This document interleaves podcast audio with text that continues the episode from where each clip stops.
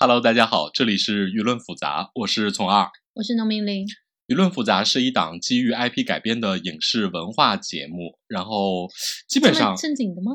嗯，基本上很严肃，然后偶尔黄暴一下。嗯，有的时候也没那么黄暴啦。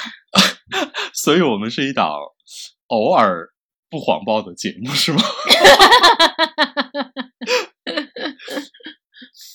好了，请大家年满十八周岁再收听。如果不满十八周岁的话，我们也不退票哟。嗯。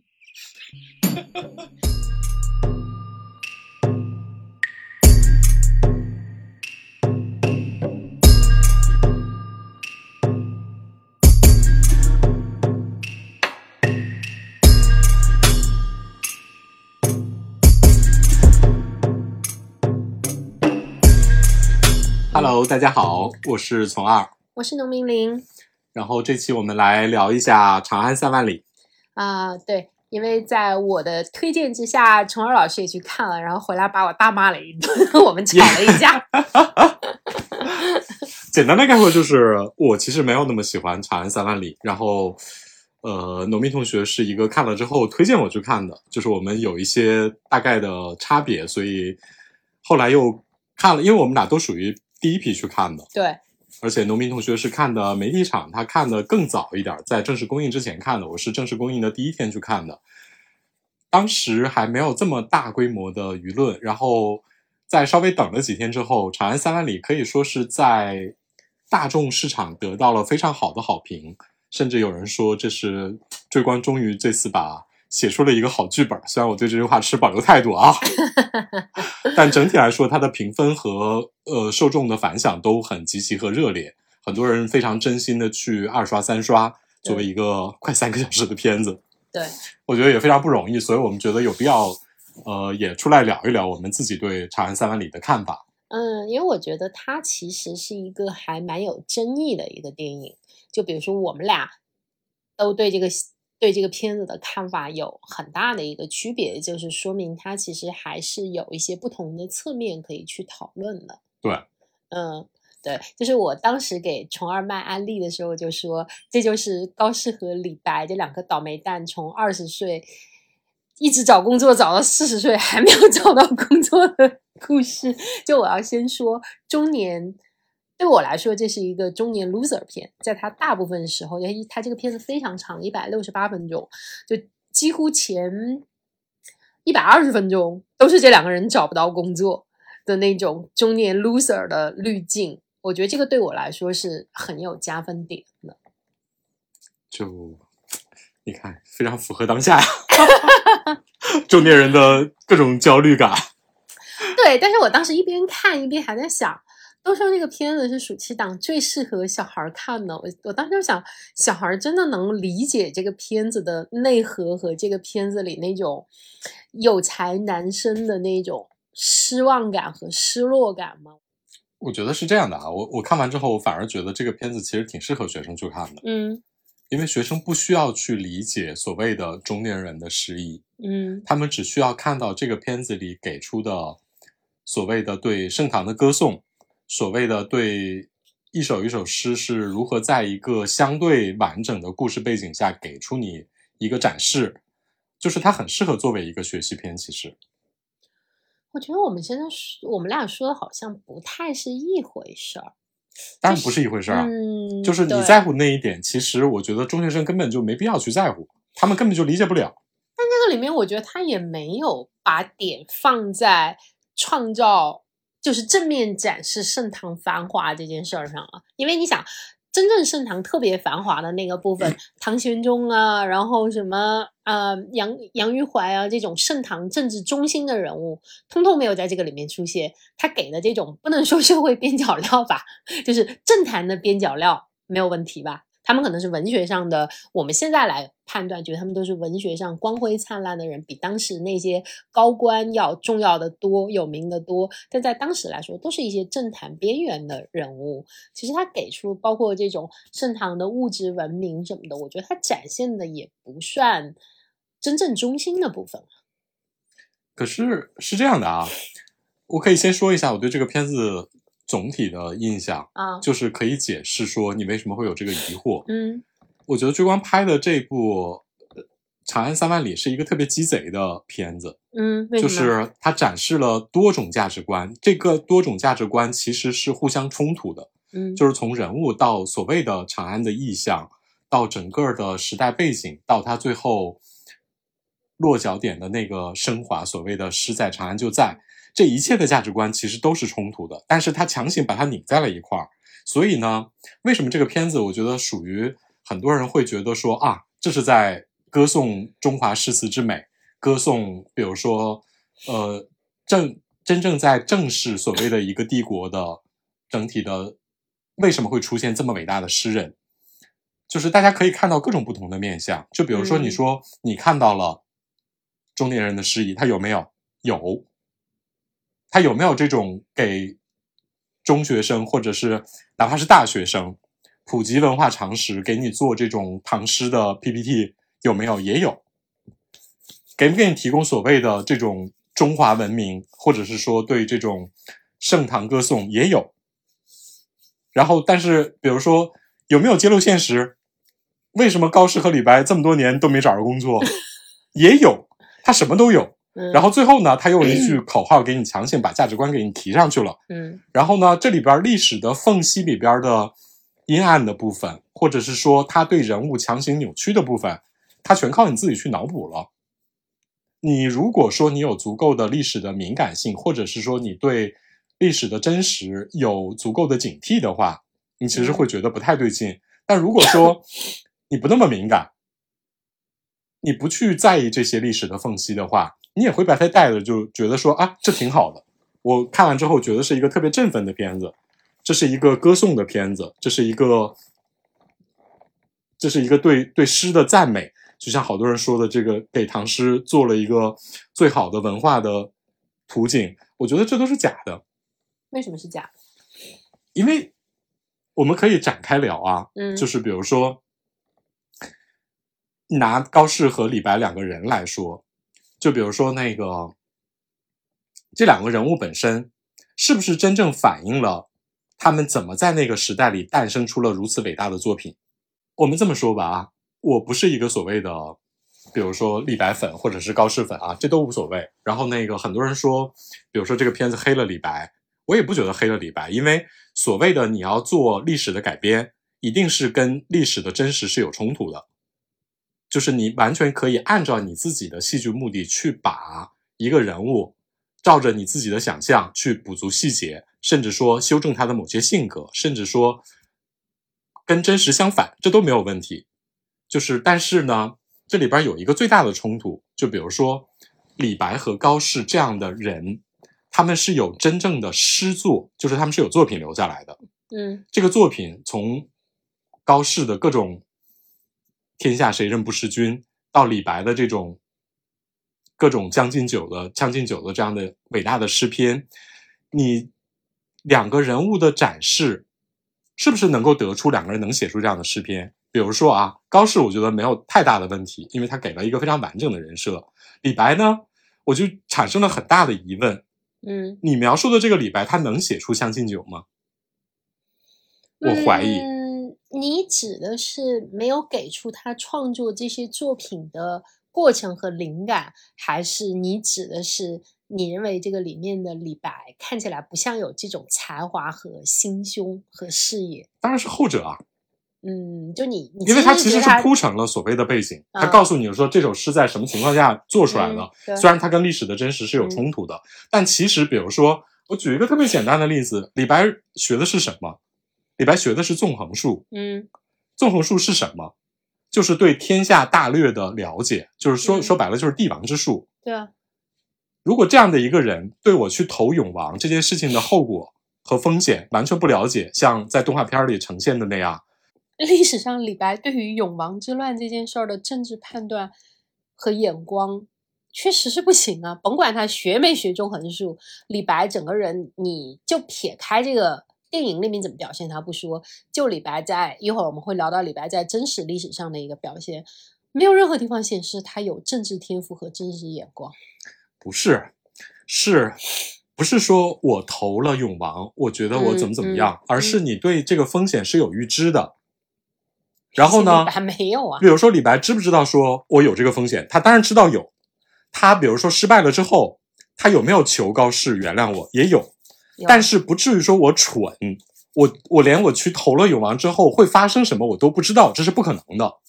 但是以当时那个政治局势来说，永王其实是有李隆基的唐明皇的支持的情况下，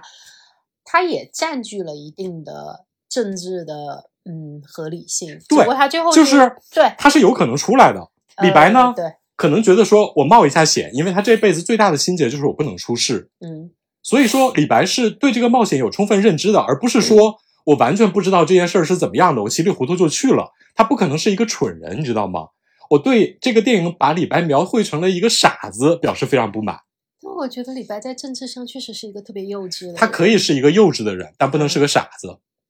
嗯，这是一个智商问题，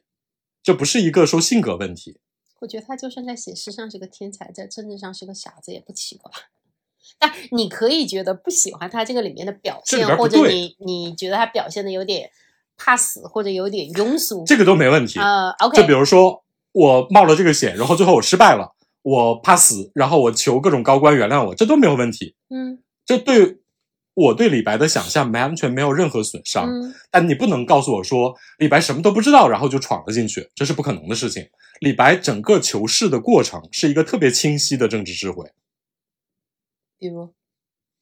他知道自己不能出事，嗯因为我是商人之子，嗯所以我就要仰望，嗯然后仰望最后达没达到他的目的，嗯，甚至结交贺知章这样的好道之人，嗯然后最后他达到了目的啊。他就是凭着所谓的我根本就不能出事的这样的一个身份，然后经过了嗯二十年的各种交游，然后最后我成了天子近臣。对啊，但是我觉得他采用的这条仰望之路，其实是一条中南捷径，也就是说，很多人验证过，很多人试过，这不是一个出奇的政治智慧，并没有说、呃别人都没有发现这个这条路。我自己把这条路开出来，然后我把它走通了。我觉得李白不是重点，对我的意我说的意思就是说，这件事儿不能代表李白任何的政治智慧，没有。李白不是傻子，我想讲的就是这一点他。肯定不是一个傻子，但是一个人的智商和他在政治上的眼光和手段，我觉得这不是一回事儿。我的判断是，李白是在预知了我有风险，我要冒险，我要搏一下，我才去的这做这件事情，而不是我什么都不知道我就去做这件事儿了。我觉得，如果从这个角度来解释，就是他认为永王手里有李隆基的分封的那道谕旨，他认为永王占有这个所谓的师出有名，他就觉得，哎，他是安全的，他是一个民主，我可以去投他，因为当时应该是永王的那个幕僚去说服了他三次，对啊，然后是可以请的对。，然后他就去了。那你说他是不是说我明知这个里面有风险，然后我要搏一把？呃，还是说我确实觉得，哎，这个人赢面很大，然后我可以上这条船？我觉得第一，这两件事儿没有那么大的区别。其次，不是，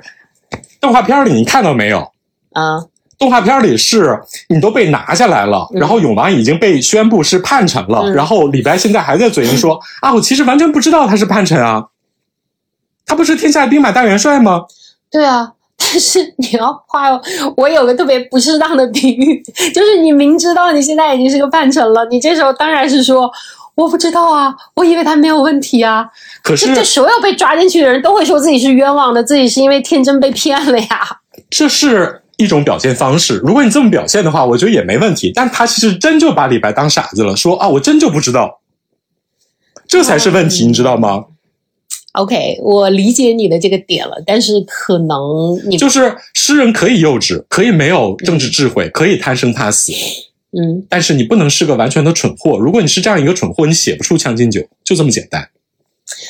我还是那句话，我觉得一个是一个人的政治智慧和他的文学才华可以完全是两回事。这个两是啊这个两个部分的智商可以他完全。可以没有政治智慧，但他不能是个傻子。莫扎特也，莫扎特是当时也很傻呀。莫扎特是一个小时候去奥地利宫廷演出，他就敢跟玛丽安东涅特求婚的人，他不知道自己是什么身份吗？你是一个外籍乐师的儿儿子，然后你敢去跟公主求婚？那你觉得莫扎特老师是一个莫扎特的音乐才华和他的政治智慧和他对人情世故的判断，这两件事儿他等同吗？你完全可以才华是一百五十分，然后这个为人的智慧是五十分啊！我觉得这两者不冲突。其首先，我的大前提是我觉得这两者不冲突。第二，就算它冲突，我也没有觉得说这件事儿是一个嗯，对我来说，我不觉得它是一个特别大的雷点。但 OK，我明白你的雷点，你可能觉得这个是一个你的你不能接受的点。这损伤了一个人的基本智商。嗯，就如果说这个人是这种脑回路的话，我根本就不相信他能写出流传千古的诗篇，就这么简单。因为这不是一个所谓的政治智慧的问题，这不是政治智慧，这是一个你是不是一个有正常智力水平的人，就这么简单。嗯，OK，那我们保留这个意见吧。我没有觉得这是一个特别大的问题。我不觉得雷点可能是这个，但我的雷点不是这个，我的雷点反而是在前面，就是我中间第一次，这是我第一次看动画片，为一个动画人物的演技感到尴尬。就是你知道他前面有一些特别刻意的，每个动作都在演，看我是个天才吧，我特别帅吧，就是他有一些。地方就是包括是，嗯，高适去扬州赴他的约，然后他就说：“哎，你怎么来了？然后走，我们现在就去抢那个歌妓，我们去解救一个女子。”然后那段演的，我当时想，你们这个建模是找，呃，宋威龙之类的人，他或者说早年间黄晓明演的杨过，就是那种。一个特别笨拙的人，但是你试图扮演一个狂放的天才，里面表现出的那种土气和不适配，就那种尴尬，反而是让我觉得，嗯，怎么说？就是大家看电影看到现在，也看过很多表现天才艺术家的作品了。我觉得，就是你对天才的想象力和对天才的呈现，你是应该有更有想象力的台词，更有想象力的表演。他他太实了，就是他所有对天才的描写，对天才狂放的想象力的部分的描写，我觉得都特别实。我觉得这反而是，嗯，他在写李白方面，我我觉得没有那么成功的部分。这就说到了，可能要说到这个片子的一个结构，因为他可能是把李白这一块儿降的比较实，所以反而他是把高适这个人，我觉得他其实。就高适这个角色，我觉得是我看追光这么多年的动画以来，嗯，反而是一个人物弧比较完整，然后整个人的角色相对比较扎实和有前有后的一个角色。我觉得这两者写不太好分开。嗯，写天才是一个特别不好写的东西。是的，因为大家印象里边那种特别。豪放飘逸，特别具有，比如说像李白这种特别具有酒神精神的各种行为。嗯，如果你真实的把它就是三次元化的话，其实是一个特别让人尴尬的事情。就像你感到所有尴尬的部分，就是这种把一个天才真实的表现出来，其实是特别难的。所以呢，其实我觉得凡人去想象天才是非常难的。你你根本就表现不出来那种气质。而且我后来在想啊，就是确实有一个点，就是我们一直觉得李白特别的天才，或者是他又又很飞，又很仙，又很豪气，这各方面都有。但是其实我们对他的这种印象，很多是来源于他的诗，对吧？并不是真的来源于李白本人的一些意识，所以我跟你说啊，他没有留下那么多扎实的。因为李白本人的本人的具体的经历，其实，在真实的历史史料上是很少的。对，如果我们要讨论李白的话，其实，比如说那个 美国的作家哈金，嗯，他写过一本《李白传》，他特别清晰的指出了一点啊。我觉得其实是以很很有助于大家认识李白这个形象。一个是所谓的李白有三个李白，第一个李白是真实历史上的李白，嗯，第二个就是诗歌里的李白，由诗歌塑造出来的李白，嗯，第三个就是后世不断的加工和崇敬下的诗仙李白，就是他是一个大部分人只熟悉第二个和第三个，第一个大家其实是都非常陌生的。就比如说，你看整个这部片子出来之后。很多人第一次知道李白不能当官不能出仕这件事情，然后也第一次知道李白婚姻是什么状况的。嗯，我觉得这都是，比如说，如果说你对诗诗歌历史或者说对李白比较了解的话，大家都会知道这件事。但其实大部分人都不知道这件事儿。然后，所以我说，比如说这个片子采取的做法，把李白往怎么说呢？就是往实了写，嗯往一些不好的方面写，比如说嗯。当赘婿，嗯。比如说那个求官不得，然后喝酒放纵，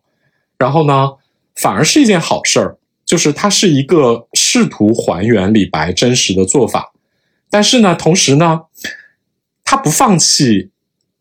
去描写后世所有人对于诗仙的想象，同时也要扣在李白身上，这就变得非常矛盾，你知道吗？但是这两个东西，我觉得确实是没有办法分开写的。你记得我们那时候讨论《中国奇谭》的第一集，就是那个浪浪那个小妖怪的夏天，它里面就提到，其实它有一种处理，就是真的就让大圣把那个妖怪给打死了。这其实是一个更符合实际，而且是一个意味更深长的收尾。但是你要知道，中国人是不能接受孙悟空是这样的一个冷酷的反派的，就是所以你看，他就采取了这样的一个做法。对，就是他不能把中国人心目中那个根深蒂固的李白，我完全剔除掉，我就给你一个真实的历史上的李白。我觉得大部分的中国人的民族情怀或者是民族文化自豪是不能接受这一点的，这就是矛盾的地方。他注定了他他同只是一个混合版。他同时把李白这个完全是没有问题的，但是就是看你做法做得好不好。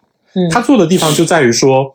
他做了一个更接近真实的李白，所谓的李白的各种弱点都呈现给你了，但是他没有告诉你说李白为什么能够写出这些诗，然后他就直接告诉你说李白就这么写出这些诗那你觉得李白为什么能写出这些诗？这就是你要做的呀，这就是你要补完的地方啊，嗯他不补完啊，然后他就直接告诉你啊，这就是我始终觉得李白很别扭的地方啊。就比如说高适，高适你能非常完整的看出来他为什么写出了这些诗，他给出了各种前因后果。对啊，但是李白就是，尤其像这种真正的天才，他创造这个东西，就是因为他能创造，没有，也许就是没有前因后果。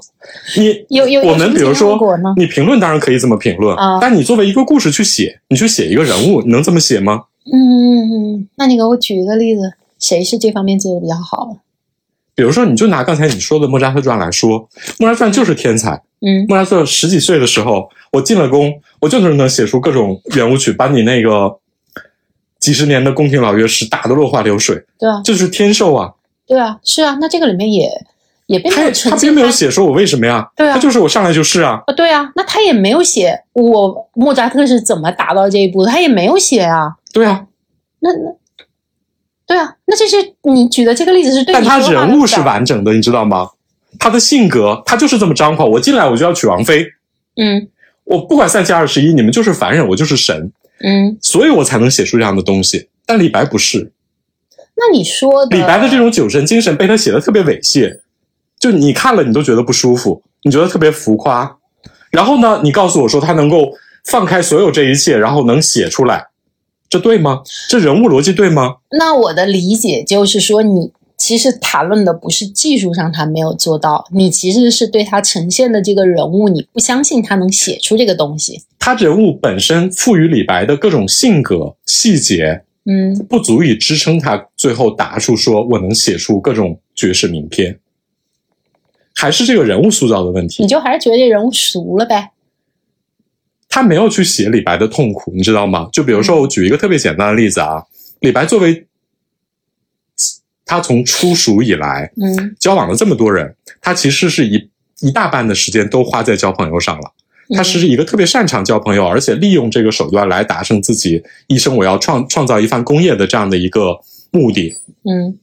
莫扎特的性格和他最后能够达到的程度是一致的，但这里李白不是。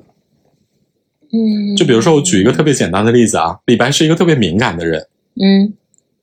而且李白是主要靠交朋友的手段来你指的他特达成自己。别敏感，是有什么史实上的证据说明他是个敏感的人？他交往所有的人，嗯他大概应酬诗或者是这种嗯交友诗，嗯占了他诗歌的百分之六十以上。嗯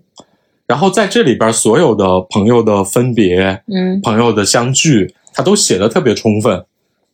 这是证明，而且他就是靠我跟朋友之间的感情和培养来达到我自己的目的。嗯。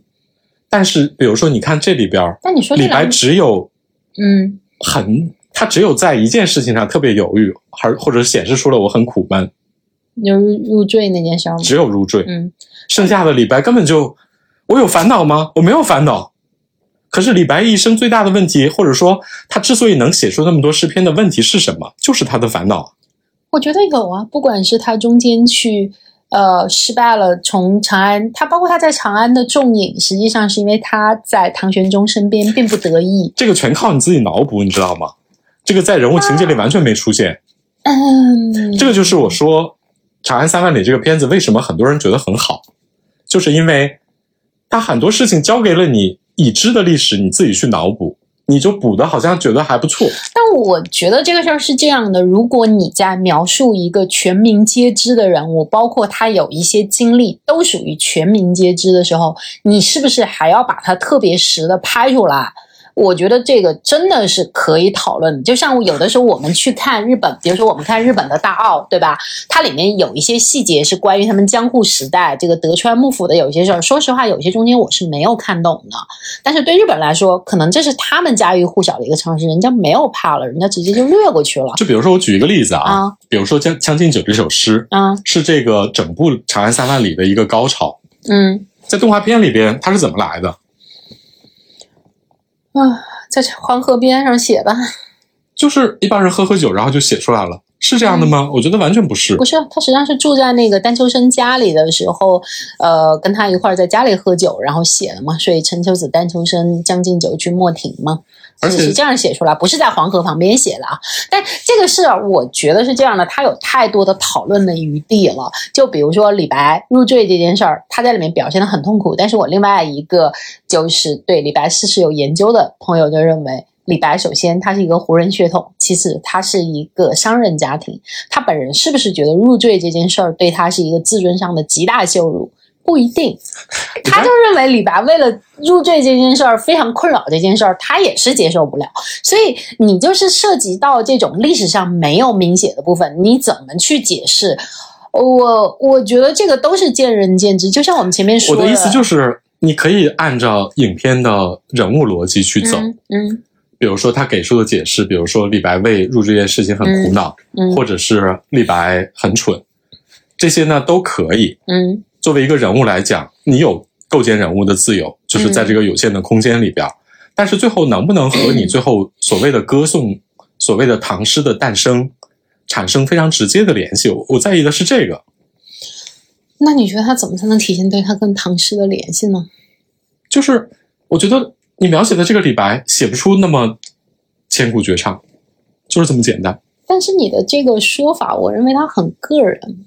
就是你不相信这个人物，所以你觉得他写不出来，对吗？那你觉得这个人物写好了吗？啊、我不认为他的李白写的特别好，但是我我也不能赞同你的理由，或者我觉得他不够好的部分不是你说的这些，或者是说不是你说的这些问题。那你觉得李白的问题是什么？嗯，我觉得他这个片子啊，就是我们之前讨论过，就他这个片子用的是一个了不起的 Gatsby，或者说是呃莫扎莫扎特传的结构，就是他不是从李白的第一视角来还原这件事儿，他选择了一个他身边的普通人或者说相对平凡的人的视角来带出这个天才的一个侧面，因为呃，我据我所知，也有人试过，就是做李白，就是第一视角的剧，但是其实这个剧和电影，其实这个非常非常的难，因为大家做到后面会发现，李白的一生就是属于虚的，你很难写，因为大部分人对李白的想象或者认知都是像咱们刚才说的，他是一个后两者，就是诗里的李白和中国人印象文学史上的李白的形象，这都是一个很虚、很诗仙的一个状态，没有落到真实的史实上去。但一旦你落到真实的史实上去呢，嗯，李白的一生又非常的飘零，等于说你要把他的这个故事做成一个具体的情节，他又会变得特别的实，就是他那种，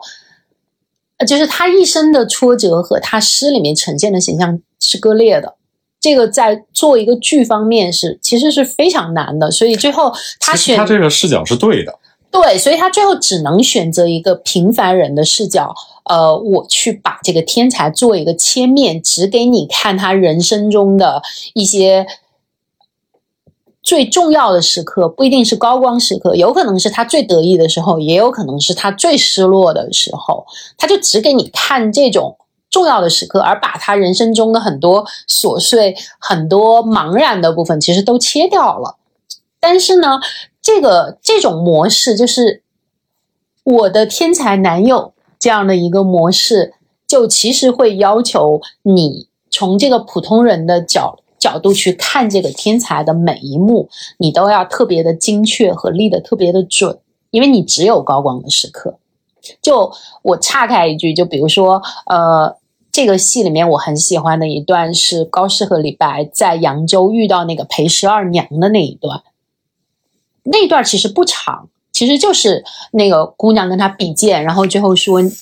我一样有志男生，报国无门。”那段你说它长吗？不长。它其实这个姑娘的一生，在她跟他们只有这一期一会的一次相遇，然后她的高光时刻就只在这一幕表现了。但是我们所有人都对啊，觉得是这个里面最让人印象深刻的。角色之一，但是你说李白，所以我就李白出现的很多场，他有没有达到裴十二娘这样的一个情感的浓度，或者是一个精神上给人的震撼程度？我觉得他确实就是我前面说的，他有的时候会把李白理解的太太实了，就是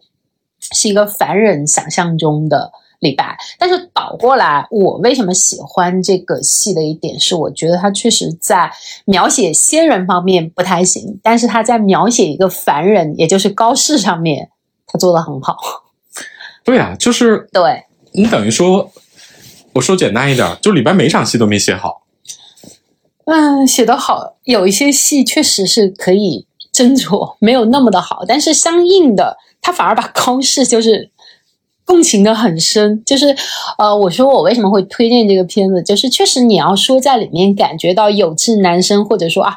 我就是一个一直找不到工作，然后人生一直失落的这种情绪，呃，按照盖茨比的结构，你应该是在盖茨比的身上。体会到这种情绪的浓度，或者按莫扎特的结构，你是应该在莫扎特的身上体会到这种情绪的浓度，而不应该在宫廷乐师的身上体会到这种浓度。但反而到了《长安三万里》，让我体会到这种浓度和这种悲伤的部分是在高适的身上。这就是我说的，他可能李白这个部分处理的相对没有那么好，但是反而把高适处理的非常好的地方。就是我最后看完那个片子，印象深的是。本来是应该带着视角进去的高适，而不是李白，所以这部片子的主角就不是李白啊，其实是高适。对啊，这完全就是我我刚才也说了嘛，我对李白这个角色的不满意就在于这个人物的塑造是完全失败的，而不是说他不符合我想象中的李白。但是高适就不是，高适是一个人物塑造的很好，虽然他跟历史真实人物有一些出入，甚至基本性格都有一些出入，但是呢，他这个高适。长安三万里里里的高适立住了，就好像我们刚才说，你举裴十二那个例子，裴十二是所有这个整部这个片子里出场的这么多角色里立人物立的最好的，就是一出场先给你一个转折意外，就是大家不知道她是个女生，然后呢又知道说她是名家之后，然后身为性别导致了她自己所有的有志男生这短短的一幕，所有的人生故事全出来了，而且给了你好几个转折，而且又。精神内核又非常强，甚至把李白和高适所共有的那种我出世所面临的天然的，不管是门第的、性别的，还是阶层的这种困难，全讲出来了。李白有任何一场这样的戏吗？没有。但高适其实有挺多场这样的戏的。啊，高适反复在讲，我祖上很有名，但如今我变成了寒门。嗯，然后呢？别人比如说像王维，长得年轻英俊、多才多艺，然后一下就得了玉真公主的好。我只能来卖艺，我只能来卖艺，我脱光了膀子，一通流汗，然后玉真公主根本没瞧上你。玉真公主明显不喜欢肌肉男。对啊。说到裴十二，就插一句，我也很遗憾，我我实际上觉得他应该在高适二十年之后入扬州的时候，我觉得其实是应该带一笔裴十二的一个后续的，如果有这。一幕可能不不太重要，但是呢，我觉得它会让我的整个感受和那个闭环感会强很多。就比如说，我有一个朋友就二刷了，他就告诉我，就是最后长安高适进长安的时候，看到有一个舞女在那个城墙上跳舞，就他反复对比之后，那个舞女就是高适在玉真公主府和那个后来在街上就是都有一点好感的那个舞女。对，对他比较好的那个啊，对，他就把指点的，对，他就把这。一个非常小的细节，它其实是圆上了，就是用这个舞女这个惊鸿的这一瞥来体现出这个盛世由盛转衰之后一个个体的一个命运。他就要写这个“齐王府里寻常见”这一句嘛？对。然后给你来一个二十年后是怎么样？对。但我就觉得啊，如果裴诗儿有这么一幕的话，会让我更欣赏这个片子。但所以我就说这片子啊，特别适合。做唐诗的背景演绎，但咱俩的区就是对，但咱俩的区别就是啊，我会觉得虽然他的李白没有描绘的像我想象中的李白那么好，但是呢，他给了我一个让我很有共情感的高适，我一样是可以带入和一样可以进入到这个片子里去的。但是显然你并不能满足于这样的一个高适，或者这个高适对你来说没有那么重要，就是。如果你对高适本人很了解的话，我觉得你也很难代入。还好吧，我我觉得这个高关于高适历史上是一个什么样的人，我们可以一会儿再说。我就说这个片子里他给我的一个特别动人的点是什么？就是，嗯，这就是我说这个是一个特别中年主题的地方，就是你是一个中年人，站在盛世的废墟上，回过头去看你曾经经历过的再也不会来的盛世。我我觉得这个这个东西是一个特别荒凉的东西，就好像是我在里面喜欢的一场很不重要的一个过场戏，就是二十年后高适再入扬州，这个时候他已经是节度使，已经是一个紫袍的高官了，他穿着铠甲坐在船上，然后经过二十四桥，然后那个花。飘落到他的身上，他眼前看到的是二十年前这个桥上嬉闹的一个少女。我觉得那一段其实也是让我想到杜牧的诗，就是“绿叶成荫子满枝”。我觉得这个地方也一样是一个，他没有把唐诗明晃晃的念出来，但是这就是唐诗里的一个情感和一个场景。我我觉得这个部分是，也许他比。呃，李白的“千里江陵一日还”这个这个部分，他要更加的打动我，就他没有那么的激烈，但是那就是一个中年中年人，你去回望你的过去，就某个部分来说，在这个片子里的高适的成功，我们可以说他是个成功学啊，就是他成功了，他是所有诗人里面官位最高的人，但其实是因为这个帝国的倾塌。这个盛世的垮掉，成就了他。某种意义上，也是一种倾城之恋。如果没有天宝十四年，没有安史之乱，他可能一辈子就是个八品官，混的还不如李白呢。历史上也没谁记住他，《新唐书》《旧唐书》记他笔嘛，他也不重要。但是他就是因为这个盛世的轰塌，你最后达到了你人生的一个巅峰，但是没有用了，因为这个盛世已经过去了。你你永远是站在这个废墟上去回望，我我觉得这个部分对我对我而言是一种很重要的情感，或者就是这种，就是时代的风口已经过去了，就是我们就是嗯，当然这个可能是我过度引申了，就像我们这种成长在一个盛世的人，可以说我们这一代成长在盛世里，你是见过这个时代最辉煌的样子和最生机勃勃的样子，虽然说可能我们也没有在。赶上这个时代的风口，变成站在风口上的猪。但是你毕竟跟盛世在一起，你觉得都是有希望的。然后一旦这个盛世转衰，你会意识到说，OK，就是这些这个时代已经过去了，而且它在你有生之年，它不一定会再来。就是这种无可挽回花落去。我我我觉得这个东西是一个，嗯，至少在今年啊，今年这种局势里。我觉得是有一个，对我来说是看到了一种隐喻了。我觉得这个属于，但这可能我表我个人啊。对，因为我可能没有那么受触动。虽然说我也对这种中年坎坷有一定的共鸣，但恰恰是因为他选择了高适，嗯，所谓的有唐一代里诗人里唯一的封侯者，对，就是官品官做的最大的人嘛。我觉得消息。它某种程度上是一种成功学，是吗？它某种程度上变成了一种成功学，尤其是整部片子的片尾最后一行字，嗯，就是高适的成就，嗯，它变成了一种特别实用主义的成功学，它消解了这种这种帝国崩塌和中年人的哀伤，嗯，而且就是我再多说几句啊，就是你刚才说的特别对的一点，就是高适之所以成功，就是建立在帝国崩塌的基础之上对。就是高适老人家，就比如说你看《长安三万里》的时候，如果你对历史不熟悉的话，你会特别疑惑，作为一个前三四十年没有任何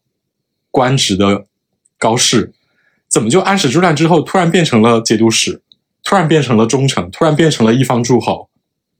真实的历史就是他跑去见了唐玄宗，后来又去见了唐肃宗，在两个皇帝面前，在两个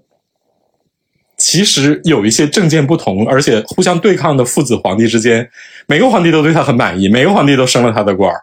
然后所以他变成了节度使。是因为高历史上的高适，就是你不得不承认啊，历史上的高适论政治眼光那比李白强强一万倍啊在哪里！！就是他每次都站站对了队。就是从安史之乱开始，他每次都站队了，因为历史上的高适是先去找唐玄宗，然后先是在最危险的时候，就是安史之乱刚一开始，，对，他是逆向逆向投了唐玄宗，到长安见了唐玄宗，然后让唐玄宗心里觉得，而且对唐玄宗说天下王侯应该来秦王，就是正好对唐玄宗的胃口。然后呢，后来那个唐玄宗跑了之后，他又去见了唐肃宗，不是，是当时唐玄宗要分分封诸王，就包括嗯永王，就是给他们下平乱诏的时候，当时高适是反对这件事情的。他凭着这个，又在唐肃宗那儿又站对了队，对啊，然后呢，他就被派去做，他就封了节度使，然后包括去平永王乱，然后就到了第三次站队，李白作为他的老朋友，给他写信说能不能放我一马，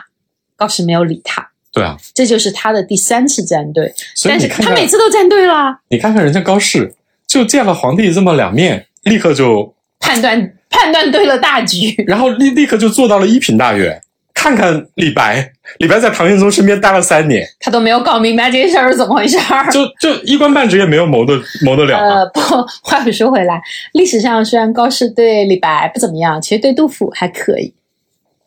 就是因为后来杜甫不是去四川了吗？然后高适就是被派到四川主政，然后还资助了杜甫。杜甫很长一段时间，杜甫就专门写信，就是呃，也是很直接的管他要钱要东西嘛。然后后来又又写信，就是啊，谢谢你照顾我什么的。就是在这种小事儿上，不涉及到政治前途的大事儿上，高适不是一个说对朋友特别小气的人。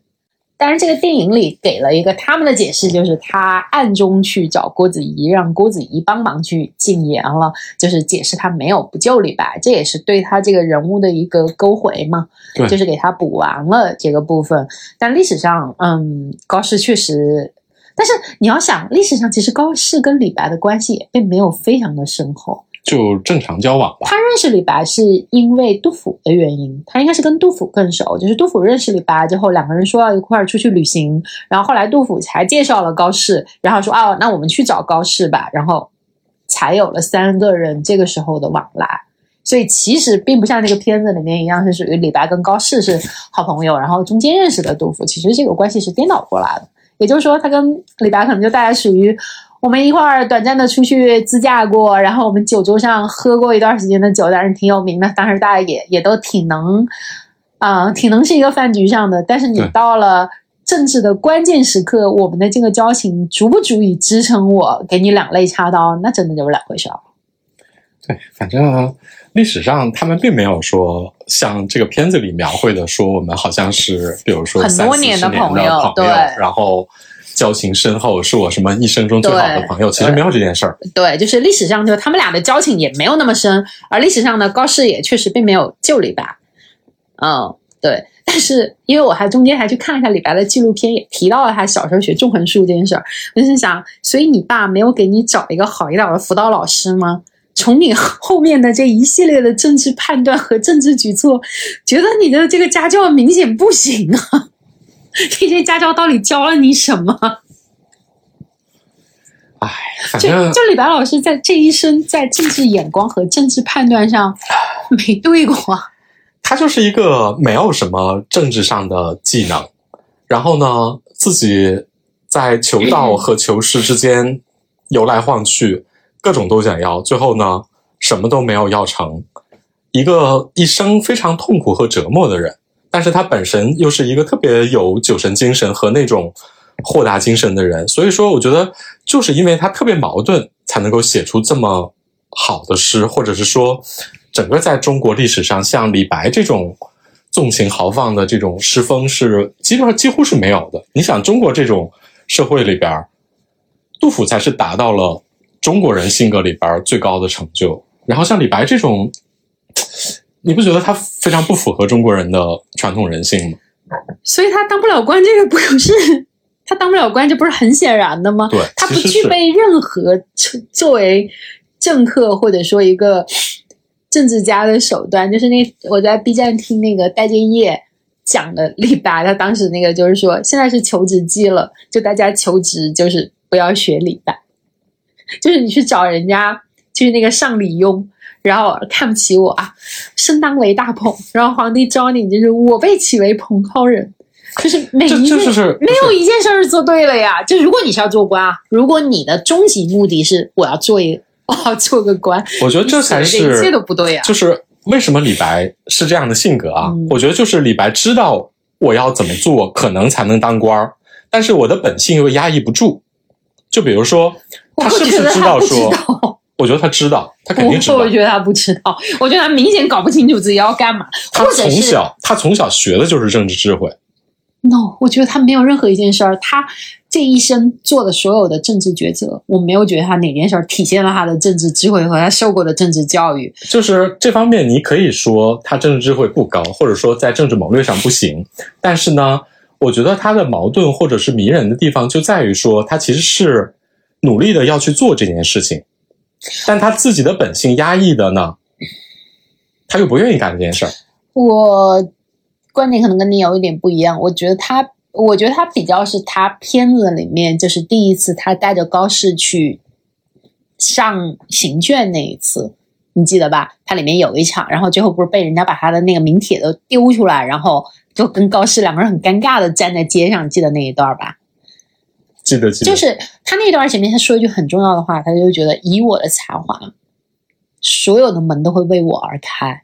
就是你说李白知不知道这些？呃，就比如说谨小慎微怎么当官，可能他知道，但是他不是改，他不是想改改不了，他是觉得以我的天才，以我的名望满天下，所有的规则应该为我让路，你们的所有不开的门，你应该为我而开。但实际上就是社会毒打了他，社会并没有为他开那扇门。包括最后他去了唐玄宗的身边，他觉得哦，OK，我终于把这扇门推开了，我到了这个帝国的主人的面前。但像唐玄宗这样的一个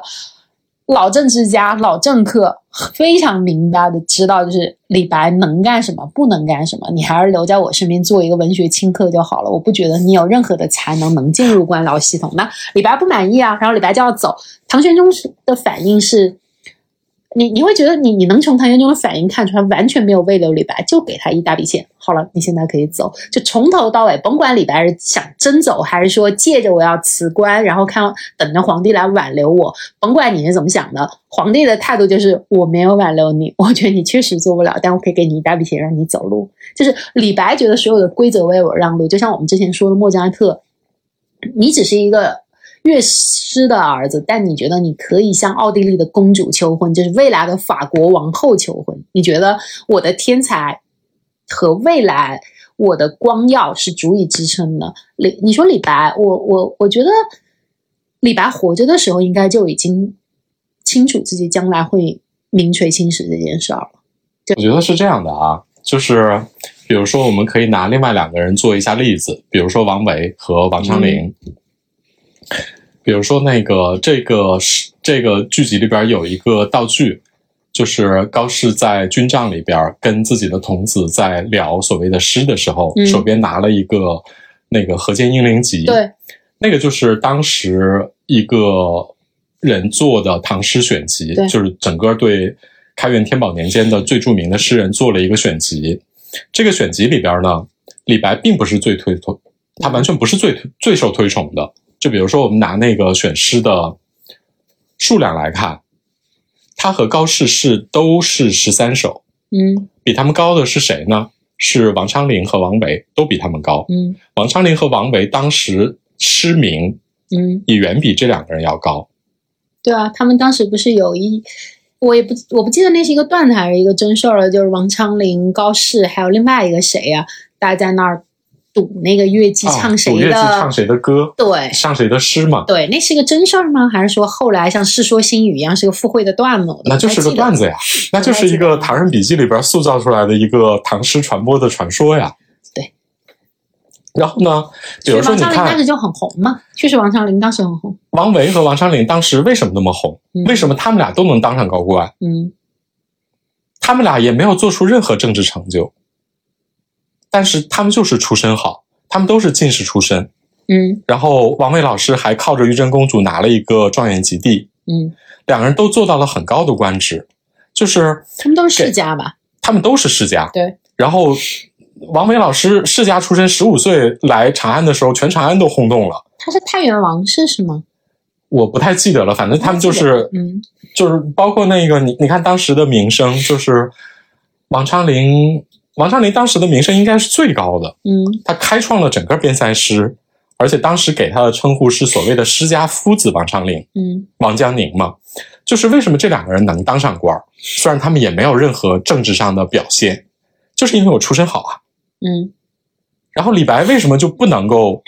也也给你个官当呢？就是因为你你出身根本就不行啊。对啊，但要么你就跟高适一样，虽然是破落了，但是我靠着自己战队的眼光，对，这就要求我你也突破出来了。就就要求你别的方面能弥补上来，但是李白这方面又没有什么特别突出的表现。李白老师觉得门应该为我而开啊，我是大鹏啊。李白的这个狂是从年轻时候他就一直以大鹏或者鲲鹏之比啊，人多自信啊。李白可是一个写诗从来不怀疑我自己有没有才能的人。我们经常说所有的爱人，比如说像 高适，我们就说高适在 MBTI 里面一定是一个爱人。对，高适老师在这个里面，你不觉得就反复的说，我到底有没有才能？我到底有没有可能？李白从来没有啊。李白作为一个艺人，啊，一向都是我是这么天才。如果你不懂得欣赏我，那就是你的问题。但你你说这种特别艺人、特别自信，是不是在中国的社会里，或者说中国的官场里能混下去？显然你混不开，要要不然你就是本人确实是出身好的不得了，你横扫一片。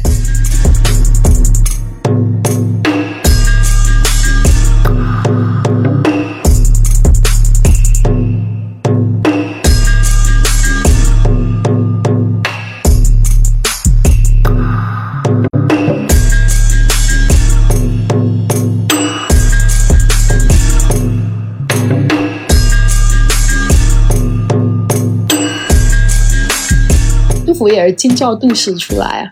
混的也不好啊，一辈子颠沛流离，穷的不得了。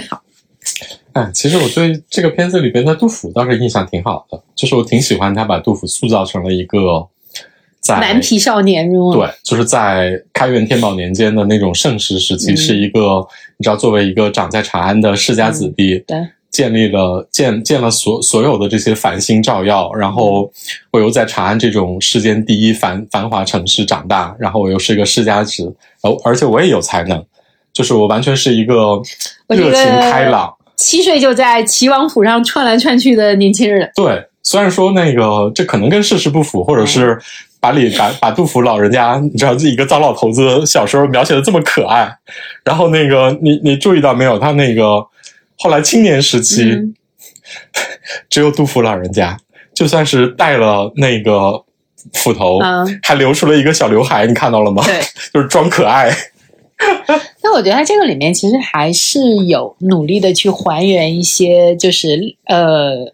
就是突破大众的刻板印象的地方。比如说这个里面让把杜甫和高适还有李白的真实的年龄差写出来这一点。因为确实，大家没有看那些，所有人都李杜李杜，而且所有人经常会觉得杜甫是一个忧国忧民的中老年，而李白始终停留在一个青壮年的这样的一个形象，因为都是从他们的诗的风格来的嘛。对，但其实杜甫明显就是比李白小很多。所以我觉得这个，所以我说适合大学生看啊。嗯，就是跟大学生普及一下这些最基本的常识。哎呀，但你这么说，这就看你你怎么定义常识问题了。有很多就是在某一个领域，人家也觉得是常识的事儿，搁咱们咱们就觉得哇，这是个冷知识哎。对啊，你看那个我刚才说的那个《河间一鸣集》，嗯里边一首杜甫的诗也没有选，嗯因为当时杜甫名声还根本就不显嘛。虽然说李白、呃、杜甫当时已经写出了非常多名诗了，包括后来就是这个是开元天宝年间的选诗，后面还有一个中，还就是大历年间还有一个诗选，那里边也一首杜甫的诗都没选。就为什么啊？因为杜甫当时的名声就是没有那么高的大众知名度。那杜甫在文学上的地位是从什么时候开始起来的呢？李杜并称，几乎是得到宋代才变成一个，就是李白的名声都是到中晚唐的时候，大家才不断的推崇，才把他拔高，把盛唐所有诗人都压下去。然后到宋代的时候，嗯才有了所谓的李杜并称。然后这个到最后到明代的时候，才最终确认下来。这是一个非常漫长的文学史过程。那在这个过程中，谁是重要的粉头？很多，就比如说，李白在中晚唐的最大的粉头是韩愈，啊，然后到了宋朝的时候是欧阳修，嗯然后到了明代的时候，呃，明代的时候就大家各有粉头了，因为明代就是一个推崇推崇唐代唐代文风的嘛，杜甫的粉头是谁？我不太记得了，但是反正而且那个自从这个从明代开始李杜并举嗯这事儿定了之后，李杜之争就开始了。嗯那现在很多学者研究都觉得杜甫更伟大，为什么？因为杜甫是人类的神，李白是一个外星人外星人，李白是一个外星人。对啊，所以这也是我们提到为什么他最后的角度是落在以高适为主，而不是落在李白的第一视角上。这是特别对的，因为对你你没法因为以李白的第一视角我觉得这个片子从技术上是，我觉得它是相对成功的，就包括我们觉得很成功学的那个部分，就是因为高适的整个线是一个渐起的线。就是从少年时代有读书障碍，然后有口吃，好像也也不太会写诗，各方面都不行。然后到了二十三十、四十，他逐渐的通过自己的努力改变自己，然后增长智慧，锻炼武学，到了最后我们说的若干次的站队队，这种政治智慧难道不是从前面的挫折中来的吗？它是一个渐起的过程，而李白其实是一个人生一步步的失落的，它是一个往下的一个曲线。就少年时代，你你记得他刚跟高适认识的时候，就是从他们的三场相扑这个回环，你是能看出来，因为一开始他跟高适打的时候他是赢的呀，然后到了最后一场，那时候高适老师还是一个有肌肉的男中年男子，李白已经变成了一个啤酒肚大叔，然后最后他就输了这场相扑，然后到了最后高适用相扑的这个理念，最后战胜了吐蕃军嘛，他其实是这两条线是不断的交汇，然后不断的就是李白这边是向下，然后高适这边是向上的这样的一个节奏。他其实从编故事的技术上来说，嗯，这么处理肯定是更符合观众的喜好的。包括他最后选了高适的这个成功，然后最后加一句“诗在长安在”，也是因为。高适最后还算勉强算一个赢家嘛，就以他自己个人来说算一个赢家。这个是说从技法上来说，但是如果你说从落实到价值观啊，我可能对李白这个最大的其实不满意，倒还不在他前面，而是在他最后的李白的最后一场戏，就是他最后一场戏其实是结在他流放霍氏嘛，在江上漂流，对吧？我我反而觉得那场戏太实了。我觉得以李白，就是如果你想同时体现现实中的李白和中国人心梦心目中诗中的李白，我觉得最后一幕应该落在诗中的李白，或者说中国人心目中的那个诗仙李白上面。他应该是一个更，就是李白可能现世失败了，但是他在精神上，他是一个盛唐文明或者是盛唐诗歌里最辉煌的一环。我觉得他应该落在这种精神上的成功上。就是他应该给李白这样的一个结尾，而不是一个潦倒的 被流放的老头。你看，这就是按照他的人物逻辑，对他，他写戏他要啊，对他写戏他就是要逐渐的低音下去嘛，因为高适是一个像，如果你是以演奏来比喻的话，高适是一路强音升到了华彩，李白是一路下坠到最后的低音，他是为了写戏。但是你从情感上来说，或者从价值观来说，我确实觉得呃，要完成李白这个人，你是应该给到诗仙李白，不应该给到现实中李白的失落上。所以按照他这个人物逻辑线，你就没法没法这么做。如果你这么做的话，那种别扭感会更强。嗯，所以我就说，这个片子，如果你要说技法上来说的话，它用高适的视角去描写这整个时代，因为它整体太实了，因为它整体很实。如果你最后李白那个一幕突然掀起来，可能你会觉得它不对，但实际上你从情感的落点上来说，应该其实是应该高适那一那一段是很湿，然后李白应该一直是一个相对，我觉得是应该更鲜一点的一个状态。他所有的情感落点都落到哪儿了？都落到唐诗里去了。嗯，所以他这部分其实不需要给你再多了，因为大家已经很嗨了。你没看到大家都看的都很嗨吗？因为他所有的情感落点其实不是通过人物出来的，这里边人物只有高适写的还是有头有尾，然后其他的人我觉得都没有没有什么头尾。然后他所有的情感落点其实都是靠唐诗出来的。你在唐诗里已经把所有的对盛唐的想象、对盛唐衰落的想象和这种 曾经达到的这种人类精神文明的高度和诗的高度，都消耗在里边了。对啊，但我们就谈我们这，就是你技术上是一回事，但你作为一个呃描绘着天才的电影，最后你的这个天才落得这么的实，就比如说，我们后来我们都知道，那个李白是所谓的一个不太好的贫病交加的时期去死了嘛。对。然后那个晚年就是投靠自己的，投靠了一个 竹书竹书，嗯然后那个一个，李良宾还是谁啊？李冰阳忘了。然后最后反正并没有在一个特别富足的状态下死去，嗯但是后世给李白赋予了一个水中捞月，然后去捞月亮，然后坠足而亡的这样的一个结局。这个是特别符合大家对所谓诗仙的想象，对，因为大家所有人都说你是太白金星下凡，嗯，然后呢，最后呢，你去捞你自己的月亮，然后你就回到天上去了。这个其实就跟我们前面说的那个小妖怪的夏天一样，就最后。你其实是为了成全观众的情感，你选择了让大圣还是救了妖怪，而不是说让大，而不是为了艺术让大圣把妖怪给打死了，对吧？所以你看这个水中捞月就特别符合大家对诗仙李太白的想象，对，但是它能放到这个电影里吗？我觉得放不进来。嗯，也未必吧。当然，你从技法上来说，嗯，确实它是它是完整的，就是一个渐起和一个渐落啊。就像你说的，最后就就像你说，我觉得从情感上来说，作为一个中国人对李白的这个人物所寄予的文化符号和情感来说，可能我会希望这个落点是落在，哪怕像你说的，可能他最后就是捞月而死，而不是说在长江上流放。哎，你这也是典型的既要又要。嗯，那不是很很正常吗？这不就是老钟的一个惯性吗？既要又要，全都要啊！所以他最后能升华出全全篇最后一句是这个高适为什么诗人之罪，这是一个很很很符合这个片子逻辑的一个结束，你知道吗？嗯，他不可能落在李白捞月而死。不，你不用落点，你仍然可以落在高适那儿啊。但是你前面写，因为李白并不是最后一幕，对，是是是，我就说，啊按照他这个片子的逻辑，如果你写李白捞月而死的话，嗯，他就显得很奇怪你甚至也可以写在高适的想象中，李白捞月而死。啊。那那你就，你你你你这就是这个片子可能另外一条线，就是特别强行的想象高丽 CP。呃，对啊，就是因为其实这个片子的副标题不就是我的天才男友吗？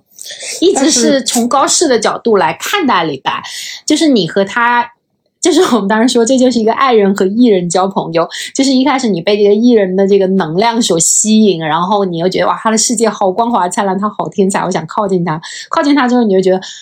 这个热量太热了，我要回去独处一会儿。然后你又不得不跟他拉开距离，就是你们中间始终，但是呢，这一切的内心的纠葛，其实只在这个爱人的心里发发生，在那个艺人心里就是，哎，你怎么来了？哎，你为什么来长安？你为什么来扬州？每次都把这个约定忘了。他其实也不是故意的，但是他的世界就是很大，他的朋友很多，他没有那么多的内心戏。所有的内心戏其实是高适的内心戏，而这个片子其实包括那个功能性的，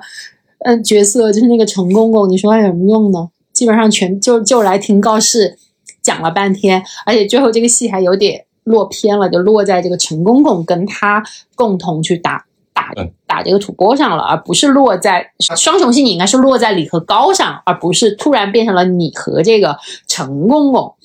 他把最后的这个。这个吐蕃之战做成了一个小高潮，这个其实很奇怪。对，但他就是为了成就高适，就是，所以我们就说他这个其实是为了把高适给扎实了，把高适这个人物的弧完成成功了。但你其实，如果你按莫扎特或者是呃盖茨比来说，高适这个人其实你不需要那么完整的弧线，因为你的重点是通观众通过你的这个过肩镜头去窥看李白。那如果你按这样的落点，最后，所以我跟你说，人家不是我的天才男友，不是啊，是啥？是，就是这是一个马前泼水的故事啊！天哪，被你讲完之后，这个故事太猥琐了。对呀，马前泼水可太猥琐了。但最后高适还是对李白还是很有感情的呀，也不是没有感情啊。所以，我我说你最后哪，你不要识他李白，你哪怕是高适想象中的李白水中捞月死了，我我觉得这个故事也一样可以完成啊。不妨碍条线。这高里 CP 红吗？不红吧？你是指在哪？就是在这个片子播出之后。哦。因为我觉得在这个片子里边，把这个 CP 描写的，就是露出了这种非常明显的倾向，还让两个人脱脱脱衣服干了，就是做了三次相扑。不要这么龌龊，人家只是相扑。对，然后那个，但说实话，我始终没有感觉到两个人的情感连接点，就是那种，因为李白老师也非常不在乎你，嘴上说你是我最好的朋友，实际上根本就把你给忘了。所以我觉得高适在那个高适老师自己在这暗搓搓的各种想，但是这都是高适的内心戏啊。可是高适的内心戏就是，如果这里边存在一个 恋爱的话，那就是一个单恋啊。所以你要从这个角度来说，就你完全可以分析，就是高适眼中看到了李白，那那就是扭曲的呀。就按他这个单恋的想法，就是扭曲的呀。还是有一些同人没有，嗯，但可能不是大热。所以你看，李白要娶宰相女儿的时候，高适就很不高兴，说不要，而且写完之后就离开了，根本就连面都不见。然后自己回家写了一本小说，把整个把整个事儿扭曲了一遍，是吗？对呀。哇，这样一讲。突然这个 CP 萌起来呢！我天哪，就是一一一旦变成这种苦恋，然后一旦变成虐文，一个毒妇是吧？对，一个鬼畜，然后就觉得这个故事萌起来了。哎，哎，你不就是不是有那种推理吗？就是前面都是从这个人的第一视角讲东野圭吾的那个叫嫉妒版。那个推理，就前面全是从他的角度来讲，恶意恶意恶恶意啊！就高东野圭吾的恶意，前面都是从我的第一人称来想，你你所有看到的视角都跟着他的视角，然后到最后一个反转，你发现，哎，这个我其实才是一个罪犯，他眼里看到所有的东西都是被加工和扭曲过的。这其实是推理小说还常常用的一个梗嘛。所以我我如果你这么写，我反而觉得非常好。就比如说《莫扎特传》啊，他是从宫廷乐师的角度去写的，就是他的敌人吗？或者他是我的敌人，他来抢夺我的各种权利，我就用尽了各种手段来害你。但是同时呢，我知道你是神，我情不自禁的，我崇敬你，我爱你。嗯。然后那个后来好多人说看的那个片子就觉得宫廷乐师那老头儿，就根本就爱莫扎特呀，情不自禁的爱莫扎特，一边一边害莫扎特，一边就被神的光芒所吸引，然后我就情不自禁的要，就是在最后那个莫扎特。死的时候，他的那个安魂曲最著名的没写完的安魂曲奏响的时候，那老头简直气力横流，就觉得我我一生最爱的人死了呀。对，就是那个老头的，他的所有的人生或人生的弧线，其实都是记在莫扎特。他所有的人生弧线，其实都是记在莫扎特的身上的。也就是从他的这种爱慕和嫉妒凸显出莫扎特的神性。但这个里面，其实呃，高适对李白。的感情并没有那么深。根本就没有那么深这个。里面其实高适的更大的呃注意力是用在我自己的这个人身我自己要上。建功立业，，对，就是我的失落。我二十岁没有成功，三十岁我没有找到工作，四十岁我还一事无成。就是他最大的痛苦在这个地方。但如果你按盖茨比或者莫扎特的说法，他的痛苦应该是在于我这么欣赏李白，但李白并不喜欢我，或者说，嗯，我一直努力的想写诗超过李白，但是我一直超不过他，因为他是一个天才。如果你按这种情感浓度的写法不是你这个 CP 明显是李杜啊，啊，就杜甫拼了命的要舔李白，李白其实根本就没给 杜甫写啊写过什么诗，李白最好的朋友不是孟浩然吗？对，应该是孟浩然吧？就是孟浩然啊，公然后认公认的好 CP 嘛。包括那个跟几个就是岑夫子、丹丘生都嗯关系特别好，然后那个但他给汪伦写的诗也比他给杜甫写的诗要流传的广得多啊。但他其实跟汪伦关系也很一般啊。你去数一数，杜甫给李白写过多少首诗，而且那个杜甫就是他的迷弟嘛。在李白最落魄、嗯。最失败的时候，嗯。而且全天下人也都知道你错了，就是投永王这段时候，只有杜甫嗯，写了坚定的舔他是吗？坚定的舔下什么天下，就是所有人都说要杀你，武艺独怜才，嗯，就是就舔到深处一无所有啊。就就舔狗舔到最后一无所有是吗？但是杜甫又靠自己，嗯就是完全不同于李白的诗风和诗作，确立起了自己跟完全可以跟李白抗衡的这样的一个历史的地位。这这也这才是相爱相杀的 CP 啊！对啊，但是我相信追光肯定考虑过，一开始肯定考虑过李杜 CP，嗯，但他最后没有选是对的，因为如果你按这个 杜甫，就是我们刚才说的杜甫那么舔李白，最后大量的杜甫粉会站起来，然后把你勒死。也就是看 没有什么高适粉儿，对因为啊，高适根据历史上来看的话，是一个特别爽朗豪迈的人，但其实完全不是这种这么像一个爱人，没有这么爱是吗？对，完全没有这么爱。对，所以他最后选择了一个大家更不熟悉、更冷门的一个高适，然后从他的角度去看李白而。且两个人关系在历史上也没有那么亲密，反而方便你写。说实话，就是两个人有过，比如说李白、高适和杜甫两个人结伴出游，游了还挺长时间的，至少还比较亲密吧那段时间，只是就是有一点段吧。有一点点基础，所以说对你演绎的空间就比较大。对，包括他最后不救李白，这个是一个有有前有尾，就是你能对，把是个著名的情节，对，但是相反的，你如果写李杜，其实是挺难写的就。反而是挺难写的。你同时要写俩天才，这 对，这这这简直没法弄。所以他最后选择了一个世俗上成世俗上成功的高适和一个世俗上不成功的李八做一个对比，就是呃。技法上、技术上，我觉得还是相对对追光的这个编剧来说，我觉得已经是，你知道，我们我们俩常年都是追光黑，在我们黑了追光那么多部以后，我觉得这部起码在技术上的呃成熟度和完整度要更好了。当然，价值观上来说，嗯、你我可能就有嗯不同的代入感，因为你可能就完全不代入高适，但是我就我作为一个爱人，我就很能代入到。高适，就尤其是看到高适去扬州找李白，然后说：“哎，一年之约来了。”李白说：“嗯，什么一年之约？你为什么来了？”哇，作为一个爱人，我拳头都硬了，你知道吗？就那、嗯那一瞬间那种尴尬感，哦，我的天呐，我简直是替高适尴尬。如果现场如果是我，真的，那简直是不活了，就被自己的朋友这么对待的那种尴尬感。就我们一块儿看我朋友说：“哎，李白不就是高适整天给他发信息，然后李白永远已读不回吗？而且是你能看到后面写已读。”可以在各种层面上去嗯做这种历史真实人物的演绎。就比如说，我前两年特别认真的读了张大春老师，台湾张大春老师嗯写的那个李白李白传李白传，嗯就是他写了，他至今还没有写完，就是所以他写出了你心中的李白吗？我没看那书。哎呦天，那书。那书我根本就没看完，我相信能真正看完的，因为他目前为止写了三部嘛，嗯少年游、凤凰台和第三部叫什么来着？忘了，嗯反正就是、那是一个张大春老师自己号称嗯是要比一般的就比着论文来写的，嗯而且是那种写着写着，比如说我写着李白，然后呢我就写到了杨贵妃，然后又写到了杨贵妃的祖上之类的，就是它是一个特别散漫的写法，一个漫游式的写法，所以说读起来有是那种半文半白的。有很多大量的历史考证和历史资料，然后又，但是它好处就在于啊，我提这个就是想说，你对李白或者是高适或者是任何一个历史真实人物，你有创作的自由。就比如说张大春老师在这里边一个惊天创举，嗯他写的是李白出蜀呢，一方面是我要追逐我自己的功业，我要完成我我我我我一生要当官这个 伟大梦想。嗯另外一方面呢，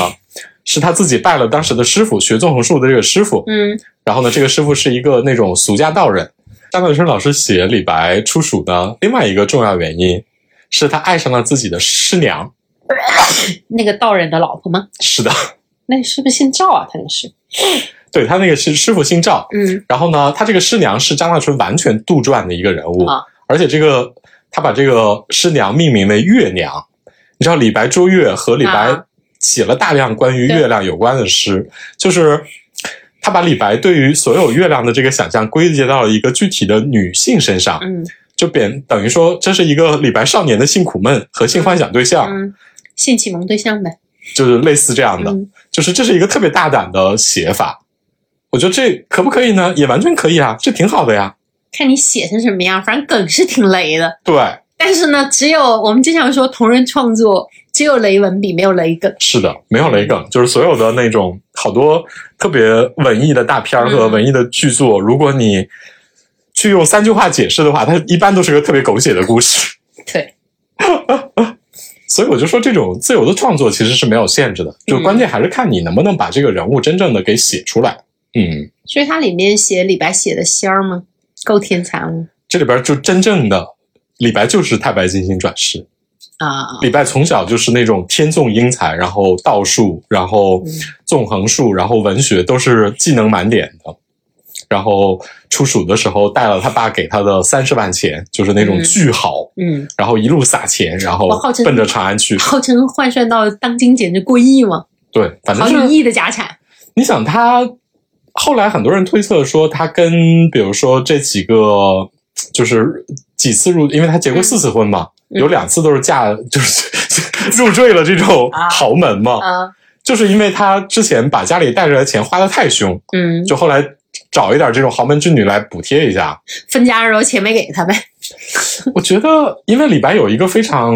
明显的特征，就是他在自己整个的生涯里边嗯几乎没有提过自己的家庭。嗯就是只有在很少的诗里边提了几句说啊，我家里边有几个什么哥哥和弟弟，嗯这是在诗里边。除了这个之外，几乎就没有提过自己的家庭。不像杜甫在家，在杜甫的诗里，你认识他们全家是吗？而且你你没发现吗？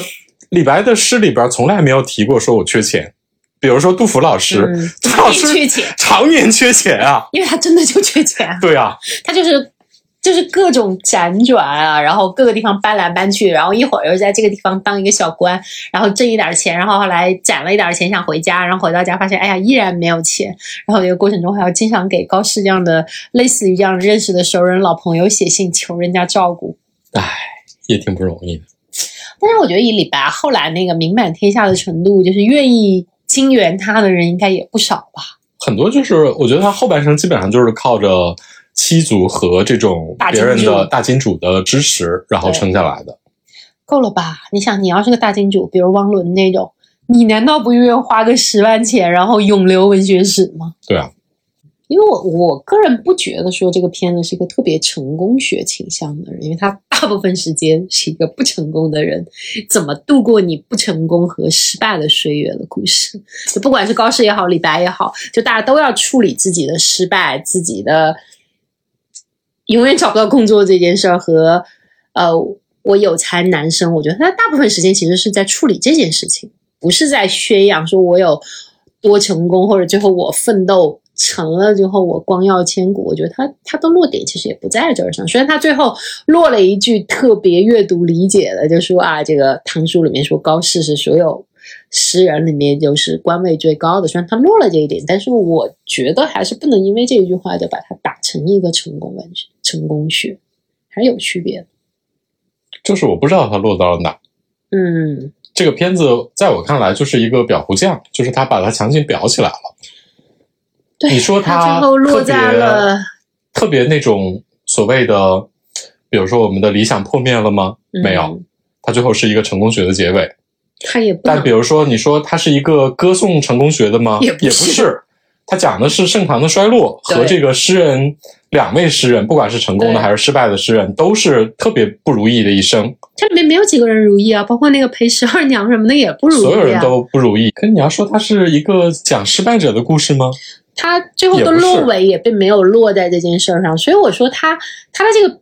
他就很像一个阅读理解，就甭管你前面是说什么，但你最后要回到一个符合主流价值的核心上。你说诗在长安在，可能你不喜欢那句话，但是真的我看到所有就是特别吃这个电影的人都会引用这句话，而且都因为这句话热泪盈眶。就是我说的嘛，它是呼应你的情就是绪吗？一个情它群体呼应的这个情，绪是从人物出来的吗？我觉得不是，嗯，所以它就变成了一个。对，你说它落在了哪里呢？它哪儿都有。对，就我就就是我一一一开篇就说嘛，这片子有点鸡贼。但我觉得这个东西要被评价为鸡贼吗？我觉得这个词儿有点儿严重。我认对，为这就是大家观，感的不同。就比如说，你觉得李白完全 OK，但我觉得李白完全不 OK。或者我觉得他不 OK 的点不在这个地方，甚至，你说反正就是他，就是导致说你对这个片子的观感，你都不会有一个特别明确的，比如说你举 A，嗯，嗯，比如说我举这个片子里的 A，你就可能举出片子里的 B 来反对说，它不是这样的。它的确片子里的确有 A 和 B，对。但你要说这个片子都在讲 A 吗？它也不是，嗯，所以这就是很奇怪的地方。但是呢，我我个人可能觉得这种写法或者这种对历史的处理，实际上是符合中国人的思维和我们一贯对历史的处理的。你想想，这种混杂感是不是跟中国人对待宗教的态度也非常的相像？就是谁灵性谁。我我实际上觉得中国历史是不是那么一个非常清晰，然后每个东西点做的特别精准？我我反而觉得不是这样的。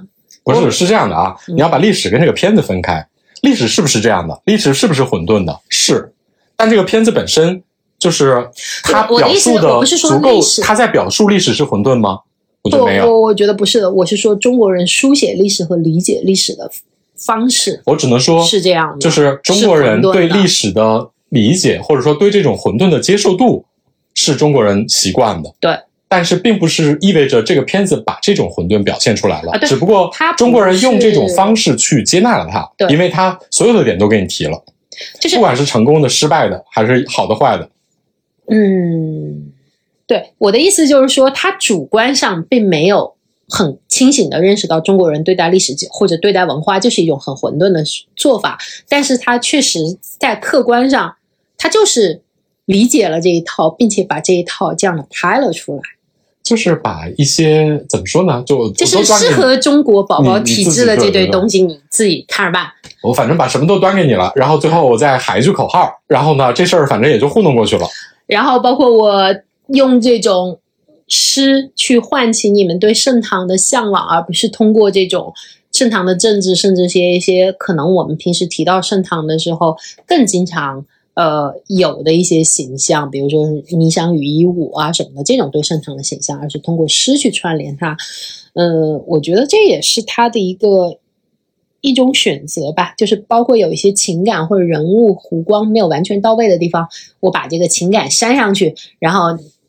大家也吃这一套。那我我觉得他对观众的群体的心理和观看习惯，我觉得起码他是拿捏住了，甭管他是不是很主观的，那他的可能你不他的情。感点不是靠人物出来的，他是靠诗唐诗本身出来的。这点啊我觉得其实是怎么说呢？只能说从市场角度来说，它是一个非常奏效的手段。对，但是我觉得这要被形容为鸡贼吗？我我确实觉得这个评价有一点严厉。我认为就是保留我自己的意见吧。对你，你保留你的意见吧，我也保留我的意见，我觉得有点严厉。对，我觉得这种表现是，呃，可以接受的，就是他起码不是在一个完全歌颂成功的情况下去去讨论这件事情的。我觉得这个 OK，中我只年能说，loser 滤镜对我是有效的。这这这个标准是越来越 低了。嗯，就是中国文化里面有一些东西是你会额外给它加分的，我我觉得确实是这样的，就是盛唐啊、诗人啊、唐诗啊，确实是怎么说呢？有的是有的东西是听到了你就精神高潮了。这对这个确实是我们的民族情绪，我觉得很难，这就我很难把它我给你举剥离开。我给你举一个相似的心理例子啊，就比如说那个我们看网文，嗯你看到好多穿越文里边，大家剽窃前任的诗句，嗯然后一下子把所有人都镇住了。虽然这个情节可能非常一般，或者嗯是怎么说呢，就是描写的非常不好，或者说这个手段已经被用烂了。嗯，但我每次看到穿越主角嗯 用这种剽窃的，比如说什么苏东坡的诗，嗯甚至什么纳兰容若的诗，把全场镇住的时候，我还是觉得挺好看的。这就跟这个片子里边用唐诗的手段是一模一样的。嗯，就是诗本身它是有意义的，它是有价值和情绪的。对，但是有的时候你也会细想，如果这个诗脱离了它产生的时代，脱离了那个典故，你去讲给一个完全，比如你讲给一个老外听，他真的就会被感动吗？有你也会有这种疑惑，你知道吗？所以你看，就是中国人为什么看这个片子这么感动，就是因为唐诗早就把你感动了，嗯就是你不言而喻的你就被感动了。就比如说这个片子里边很多诗出现的特别合适吗？特别跟着情节走吗？也没有。但是你听了之后，你就觉得挺爽的呀。这就是唐诗把整个的情绪价值给你加满了。啊，那这样说的话，它其实和现在我们那时候也讨论过，就是现在的影视剧会倾向于把金曲和音乐加的越来越满的形象是一样的。就比如说，你看之前看港囧什么的，铺满金曲，就是但凡有一个地方情绪起不来，上复古金曲，然后大家突然就嗨掉。包括我们现在看美剧，你也会觉得简直没有空隙，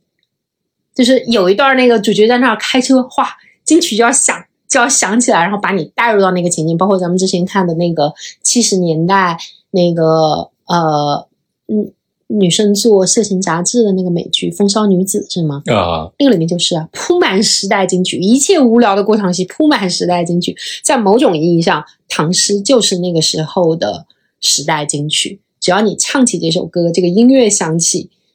歌词来到你的面前，你就自动自动的就被带回到那个氛围和那个时代里。我觉得这个用法是一样的。哎，所以你觉得那个他们新文化这个片子系列之后，比如说那个选你当编剧的话，你会选什么题材？你说时代吗？对啊，他们这次选了他们，因为看他们的访谈，他们做这个新文化系列的第一个考虑就是唐嘛，啊，盛唐嘛，嗯然后所以第一个想到的就是李白，但他们知道李白不好写，所以最后找来找去找到了高适这样一个视角来写嘛。他们下一个肯定是苏轼啊。唉，苏东坡老人家是吗？对呀、这又是另外一个 loser 了。说说是那不是另一个显学吗？我我们是就中年中国中年男子必谈，失意就谈苏轼，然后那个要干事业就谈毛，然后呢，如果是中间管理层就开始谈曾国藩和王阳明，简直是 无一例外。就是每当你在一个事业的阶段，你都能找到这么一个精神文化音控放在那儿，然后把他的语录反复背诵。嗯，所以，而且苏东坡的整个故事和状态，我觉得也比较符，跟他这个应该是沿线比较下来吧。但苏东坡至少是个人，你知道吗？苏东坡作为一个人类非常丰富。嗯，对。所以其实他，所以我觉得苏东坡是一个可以用第一视角去写的人，就从他本人的视角写就好他。这故事太多了。而且他是真的流传下了很多他本人的故事和仪式和段子的。嗯但比如说李白，李白其实连这个我们前面说的那个高适和王昌龄三个人在那儿赌歌妓唱歌这样的段子都没有留下几个，所以你很难写啊。你像莫莫扎特，莫扎特也是一个有很多仪式和很多段子的人，比如说我们之前说他跟玛丽安东涅特求婚这样的段子，他是有很多的呀。唉，但是苏东坡老人家也是挺熟的，觉得还是要，我还是希望开发出一些陌生的、重新认识的。那你想写谁？你要是编剧，想不出来，又要符合这种，又要既要也又要既要，对，还是新文化这么一个大题目扣在这儿，你还不能写的太丧。我觉得这事儿，哎，这这也挺难写的。就是宋代的这个最典型的，其实就是苏东坡老人家。对啊，然后其他的人，说实话都太古板了。你要是再突破的话，跟原有形象的冲突也太大。而且大众对他没有那么强的呃民族情感。唉，苏东坡都好写啊，而且你借着苏东坡，你可以引出他的整个朋友圈和当时的元佑。嗯，可能他们不会写深入到元佑党争那么深吧，但起码你王安石啊、司马光啊这一系列的人，你其实都可以带在这个圈子里去谈嘛。唉，如果是我的话，我宁愿写一个，就是资料很少的，就是你可以去串。就比如说啊，举个例子啊，嗯比如说写《千里江画成《千里江山图》的王希孟，你完全可以把它整个给按着你的想法去写，而且也会遇到很多名人。就是我的意思就是，苏轼反而是很难写的。如果你选一个更有虚构空间的人，可能会更好。我的意思就是大概就是这样可以选一个有虚构空间，但这个人仍然是一个需要在历史上有足够的故事性和吸引力的人，要不他就就是能绑像高适一样绑有一个卖点吧这样的觉得就行对，可能，嗯，不知道，反正我觉得舒适已经是一个好选择。难道写王阳明吗？王阳明才是更好的选择。哇我要说那句老话了，我大明没有一部红了。嗨，看吧。哇，行吧，然后那个这期就大概聊到这儿。然后大家要是对《长安三万里》有什么新的想法，也可以给我们留言讨论，好的，好吧？嗯这期就先到这儿，拜拜嗯。